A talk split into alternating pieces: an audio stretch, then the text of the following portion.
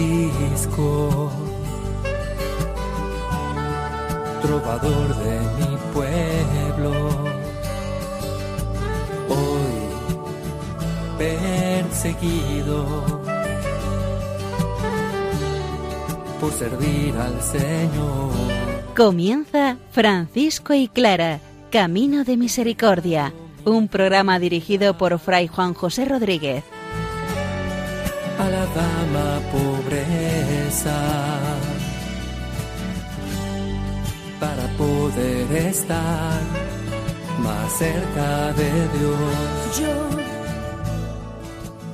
Un cordial y afectuoso saludo de paz y bien, hermanos. ¿Qué hay que hacer eh, con un hermano que cae en el pecado? San Francisco nos lo dice hoy en la carta a un ministro que estamos estudiando llevarlo a la autoridad, que la autoridad no es alguien más que un hermano, otro hermano, que te dará la misericordia, que guardará ese pecado para llevarlo al Señor y ponerlo en el proceso de conversión. ¿Cómo podrá llevar una hermana al Señor en su cuerpo y en su vida? Pues como lo hizo la misma Santísima Virgen María, Virgen de las Vírgenes, entregándose al Señor, imitando al Señor, siguiendo sus huellas. Vamos a ponernos a la escucha de la palabra del Señor para que ella marque el itinerario perfecto para el seguimiento al estilo de San Francisco y de Santa Clara de Asís.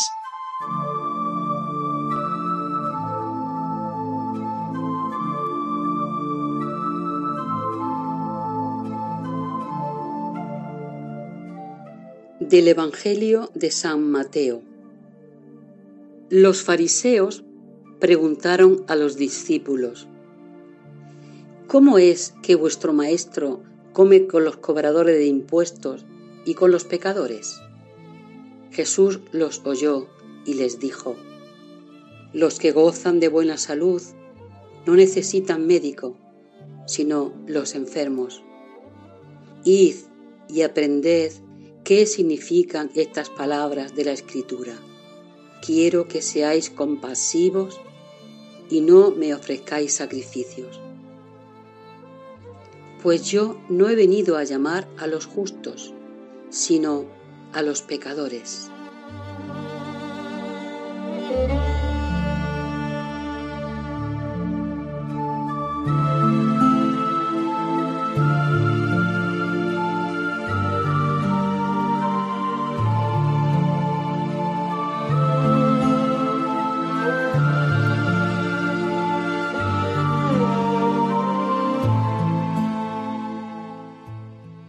Estamos estudiando la carta de un ministro de San Francisco.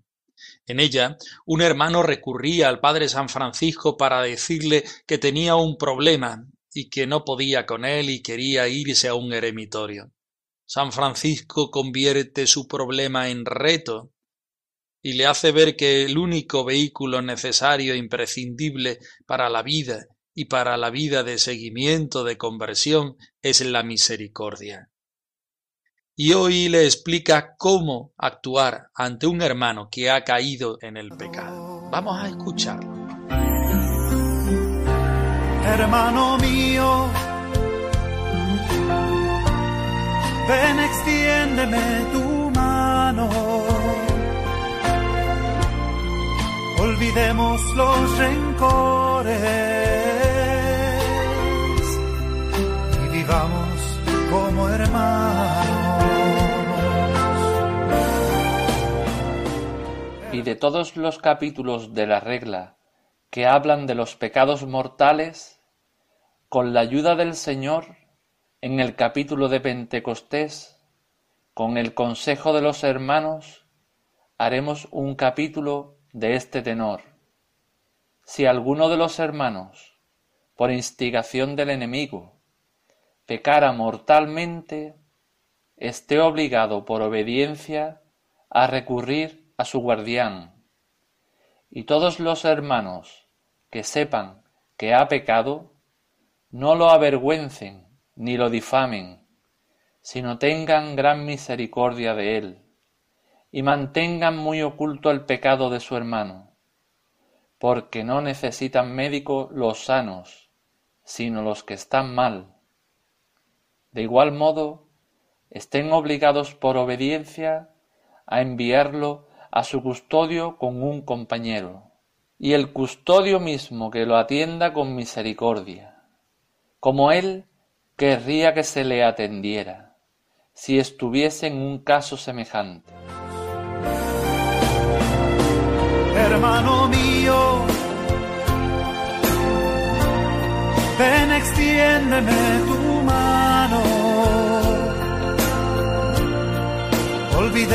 los rencores y vivamos como.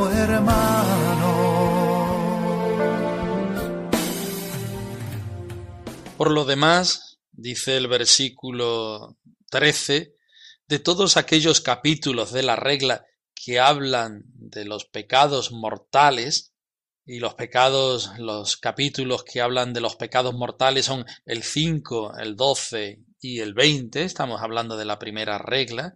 Con la ayuda del Señor y el consejo de los hermanos, en el capítulo de Pentecostés, San Francisco se refiere a cuando la fraternidad general, total, tomaba el pulso, esos capítulos de Pentecostés, porque se reunían en torno a las fiestas de Pentecostés, normalmente en Asís, en las inmediaciones de Asís.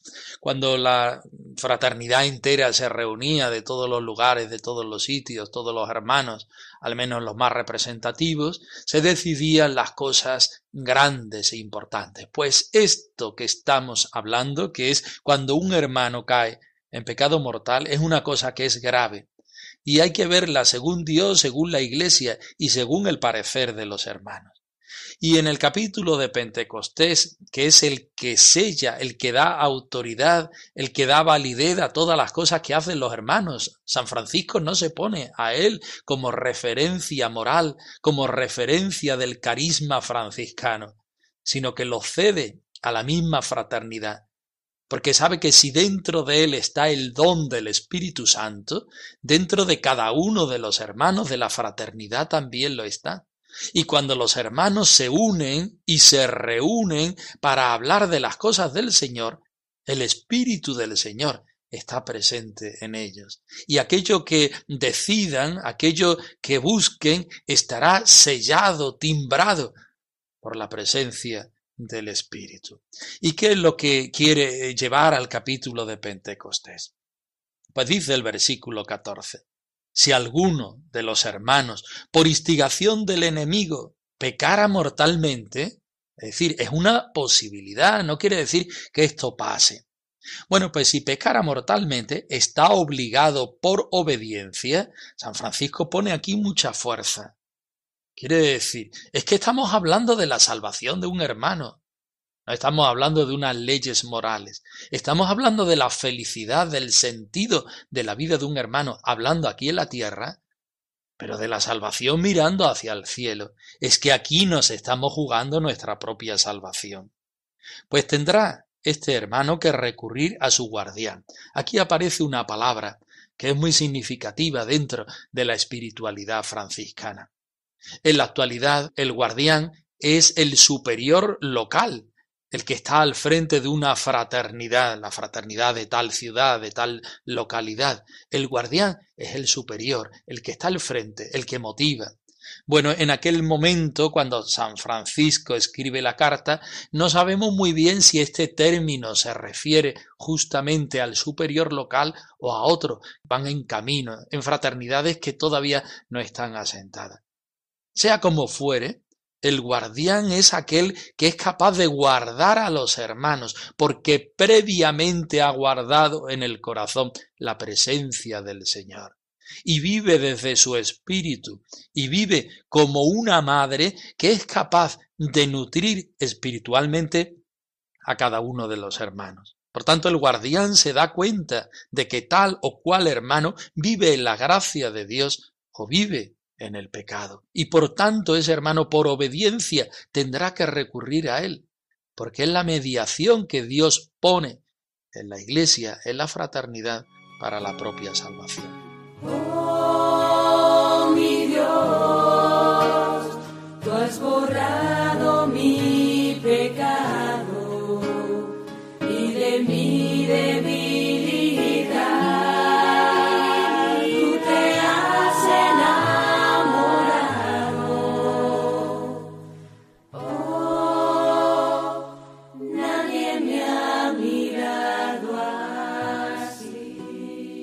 Y ninguno de los hermanos que sepa que ha pecado lo avergüence ni difame, sino tenga para él gran misericordia y mantenga muy en secreto el pecado de su hermano, porque no necesitan médico los sanos, sino los enfermos, como dice Mateo 9:12 y Marcos 2:17. Claro que sí, el hermano no puede difamar, el hermano no puede hacer crítica, no puede hacer murmuración del pecado de otro hermano, sino tendrá que acogerlo, porque no acoge el pecado, el pecado hay que atacarlo, hay que quitarlo. Acoge a su hermano que necesita la misericordia, que necesita ponerse en el camino del Señor. Y es el acto de amor supremo, acoger al hermano, no cuando más lo merece, sino justamente cuando más lo necesita. Y no lo avergüence, porque es que viene con deseo de salvación. Y no lo difame. ¿Por qué? Porque es un hermano y porque quiere ponerse en la presencia del Señor y quiere recibir el perdón. Y el guardián, el hermano, la fraternidad, es aquella que es capaz de darle el rostro misericordioso de Dios, de darle aquel rostro del Dios Padre misericordioso que acoge a aquel hijo pródigo, que es capaz de sentir en aquel hermano la oveja perdida y recuperada. Asimismo, están obligados por obediencia, San Francisco pone otra vez aquí la fuerza, no en cumplir una ley moral que no sirve de nada, sino en la salvación de ese hermano, en que cobre su sentido, en que cobre la plenitud de su, de su vitalidad esencial, podríamos decir, y enviarlo con un compañero al custodio. ¿Quién era el custodio? Hemos hablado de los custodios, incluso San Francisco tiene una carta a los custodios, que eran aquellas autoridades no locales, sino aquellos hermanos que servían a los hermanos en una plataforma un poco más amplia. ¿Llegaban a ser los ministros provinciales? No, pero por medio. ¿eh? Aquellos hermanos que están, eh, eso, coordinando algunas fraternidades, coordinando los hermanos de algunas fraternidades. Pues este hermano que no vaya solo, no porque desconfiemos de él y porque se vaya a perder más, sino sino porque es que necesita la ayuda de la fraternidad y la fraternidad va representada en aquel hermano que lo acompaña y llévenlo al custodio, que el custodio es el que representa eh, más número de hermanos y el que tiene más capacidad no para mandar, no para imponer un castigo, sino para dar mayor misericordia acogida, para sellar con el sello de la fraternidad esa misericordia que este hermano eh, necesita y el custodio mismo atiéndalo con misericordia, como querría que se hiciera con él si estuviera en una situación semejante, porque no hacemos otra cosa distinta de lo que manda el Evangelio en Mateo 7, 12. Entonces, estamos obligados a cumplir lo que dice el Evangelio, no por cumplir una prescripción que manda la Iglesia, que manda el Evangelio, sino porque este es el camino de la vida, el camino de la salvación del hermano. El confesar el pecado, el darse cuenta de que uno ha pecado, en ponerse en las manos de la fraternidad, que además de ser la autoridad, es la que te puede encauzar hacia los bienes que el Señor te puede dar, que no son otros que la salvación y la redención del hermano en sí.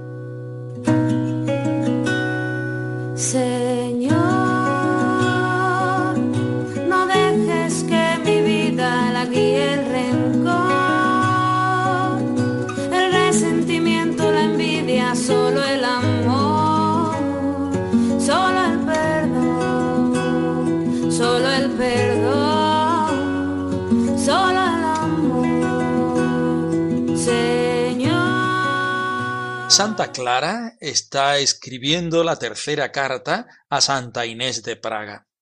En ella está mostrando muchísimos temas, es una carta muy densa, donde mm, viene, donde Santa Clara expone a Santa Inés cómo debe seguir al Señor, cómo debe ser espejo, cómo debe vivir la fidelidad, cómo debe vivir el sin propio. En esta ocasión, Santa Clara expone el rostro más femenino del franciscanismo, cómo llevar al Señor con tu entrega total, como lo hizo la misma Santísima Virgen María, llevándolo físicamente en su cuerpo y dándolo a luz al mundo. También la hermana pobre puede llevar en su cuerpo casto al Señor y por sus obras y su contemplación entregarlo a los demás. Escuchemos este trozo de la tercera carta de Santa Clara a Santa Inés de Praga. Para que el amor sea verdadero nos debe costar, nos debe doler, nos debe vaciar de nosotros mismos. Lo importante no es cuánto hacemos, sino cuánto amor, fe y honestidad ponemos en lo que hacemos. Como la gloriosa Virgen de las Vírgenes lo llevó materialmente en su seno, así también tú, siguiendo sus huellas, principalmente las de la humildad y la pobreza, puedes sin lugar a dudas llevarlo siempre espiritualmente en tu cuerpo casto y virginal, conteniendo en ti a aquel que te contiene a ti y a todas las cosas, y poseyendo aquello que poseerás más firmemente que todas las posesiones pasajeras de este mundo. En esto se engañan ciertos reyes y reinas mundanos, pues aunque su soberbia llegara hasta el cielo y su cabeza tocara las nubes, al final se perderán convertidos en estiércol. hasta que cuando duela todavía más. Ama hasta que duela. Y cuando duela es buena señal. Como la gloriosa Virgen de las Vírgenes lo llevó materialmente en su seno, dice el versículo 24. Por tanto, en este trozo de la carta, de la tercera carta, Santa Clara quiere mostrar a Inés y mostrar a cada una de las hermanas y particularmente hoy a cada uno de nosotros cómo llevar la presencia de nuestro Señor Jesucristo. Pues hacerlo como lo hizo la Santísima Virgen María, llevándolo en su seno, en su cuerpo, en su presencia, siendo el Señor la luz del mundo que brilla dentro de ti. No son las palabras, sino las acciones. Podríamos decir aún más, la presencia de nuestro Señor Jesucristo dentro de nosotros. Y así también tú, siguiendo sus huellas, como dice la primera carta de Pedro 2.21, principalmente las de la humildad y la pobreza, por tanto, ¿cómo puedes transparentar la luz del mundo dentro de tu cuerpo? Si Jesucristo está dentro de ti como lo está dentro de la Santísima Virgen María, ¿cómo puedes transparentarlo? ¿Cómo puedes llevarlo a los demás? Si la hermana Clarisa, la hermana pobre de Santa Clara, no es aquella que predica, que sale a la calle, que está en un hospital, sino que vive encerrada en la contemplación. ¿Cómo? Siguiendo sus huellas, particularmente, particularmente las huellas de la humildad y de la pobreza, que son signos fundamentales de la expresión franciscana. Dice, ahí puedes, sin duda, llevarlo siempre espiritualmente en tu cuerpo casto y virginal. Por tanto, puedes transparentar el rostro de nuestro Señor Jesucristo llevándolo, haciéndolo presente dentro de tu cuerpo y sobre todo haciendo presente o subrayando las huellas de la humildad y de la pobreza, sin olvidar que tú eres una virgen consagrada al Señor, que tu esposo es Jesucristo y por tanto eh, debes llevarlo en tu cuerpo que es casto y virginal. Ser fecundos, pero desde la virginidad y desde la castidad, conteniendo en ti a aquel que te contiene a ti.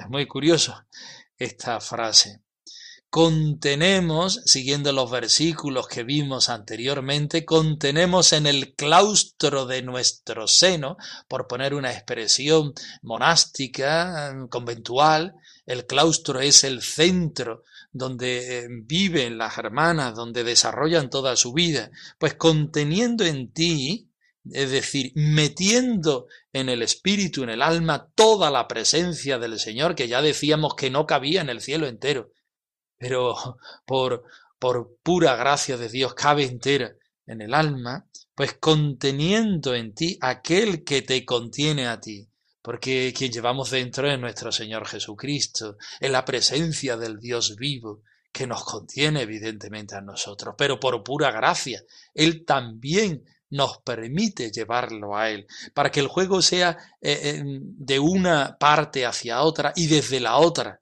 nuevamente a la una dice a ti y en todas las cosas. De modo que tú contienes por una gracia especial aquel que te contiene a ti, pero que también contiene todas las cosas del mundo, como lo dice Sabiduría 1.7 y Colosenses 1.17. Y continúa, y poseyendo aquello que poseerás más firmemente que todas las posesiones pasajeras de este mundo. Santa Clara no pierde ocasión ninguna para decir que es que nos jugamos la gloria, es que vivimos camino del cielo, es que las cosas con las que estamos trabajando es la salvación que nos lleva a lo infinito, dejando atrás las cosas pasajeras del mundo. En esto se engañan ciertos reyes y reinas mundanos. Santa Clara recuerda que Santa Inés viene mm, de la realeza y que ella iba a ser emperatriz y que ella dejó todo eso para esposarse con el rey de reyes que es Jesucristo. Recuerda, es que tú hiciste este movimiento, este cambio en tu vida, pero hay muchos que todavía no lo han hecho, porque aunque su soberbia llegara hasta el cielo y su cabeza tocara las nubes, al final se perderán convertidos en estiércol, como dice el libro de Job 20, 6, 7 Isaías 13 del 11 al 15. Una frase muy dura, muy dura, donde Santa Clara expone la gloria de Dios, donde tenemos que llegar siguiendo las huellas de una determinada forma, siendo hermanas pobres de Santa Clara, pero también todo lo contrario, es decir, todo lo que ha renunciado, que no se renuncia de una vez para siempre, sino que hay que renunciar día a día, momento a momento, reto a reto, dentro de la vida cristiana y de la vida franciscana. Si la Virgen no solamente dijo sí al ángel Gabriel en el momento de la anunciación, encarnación, sino a lo largo de toda la vida, la hermana Clarisa, el cristiano, en un sentido amplio, debemos decir sí y acogiendo al Señor dentro de nosotros, el Señor entero, pero no solamente una vez, teniendo cuidado con las tentaciones de la opulencia, del poder, del tener y demás, no una vez en la vida, sino muchísimas veces, no solo en la vida me atrevería a decir, sino cada día y en cada momento. Tenemos que hacer una opción por el Señor, porque si no, la tentación de eh, las posesiones, la tentación, de, eh, fasto del mundo, está ahí, siempre, siempre llamando.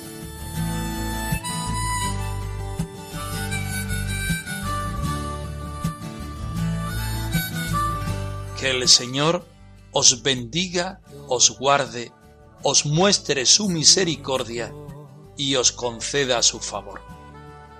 Paz y bien, hermanos.